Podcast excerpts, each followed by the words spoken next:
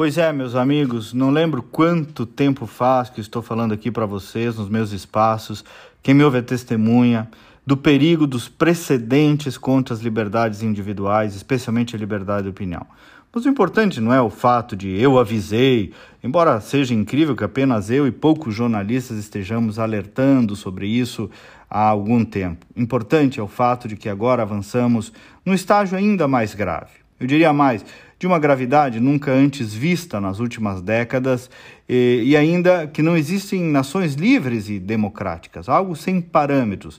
Ontem, a Corte Eleitoral decidiu, vejam vocês, nas palavras de uma ministra, que, aspas, a proposta de inibição é apenas, apenas até dia 31 de outubro. Traduzo eu, censura até a eleição. Ou então, de novo, palavras do julgamento, que a censura realmente é inaceitável sob qualquer argumento, mas, mas, aí que vem a porteira para passar a boiada. Esse caso é um caso específico, um caso específico, porque estamos perto de uma eleição, uma situação excepcionalíssima. Vejam um monte de palavras jurídicas, uma moderação argumentativa, mas que materializam uma situação inacreditável e eu diria até muito triste no nosso país.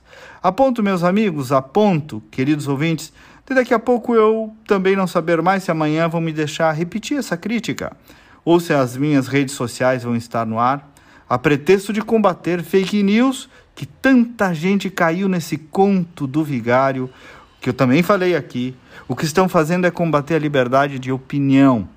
Vamos aprender de uma vez por todas. Não dá para delegar para o aparato estatal, para a burocracia estatal, seja qualquer dos poderes, a tarefa de regular as nossas liberdades individualíssimas. E tem gente que aplaude, que não se deu conta, que fica nessa, tem que regulamentar, tem que banir, tem que fazer lei, tem que entrar na justiça.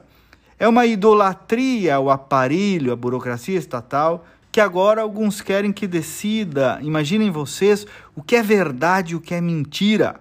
Um juiz é que vai dizer se tal fato é verdade ou é mentira, e com base na sua própria apuração, ele vai mandar banir da vida social isso ou aquilo. É uma aspiração claramente anticivilizatória. O fenômeno é de tal grau escandaloso que nem mesmo a esquerda e a mídia, aspas, isenta, está defendendo esse posicionamento. A conclusão é dura, mas é realista.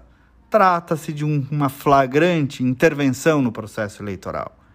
A história cobrará caro de quem está se omitindo neste momento, porque não é sobre ideologia ou preferência política é sobre permitir graves precedentes de inibição à liberdade de expressão.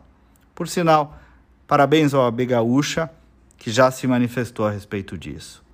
Me procura nas redes sociais, Kleber Benvenu, com GNU no final. Bom final de semana até segunda-feira e vamos com fé!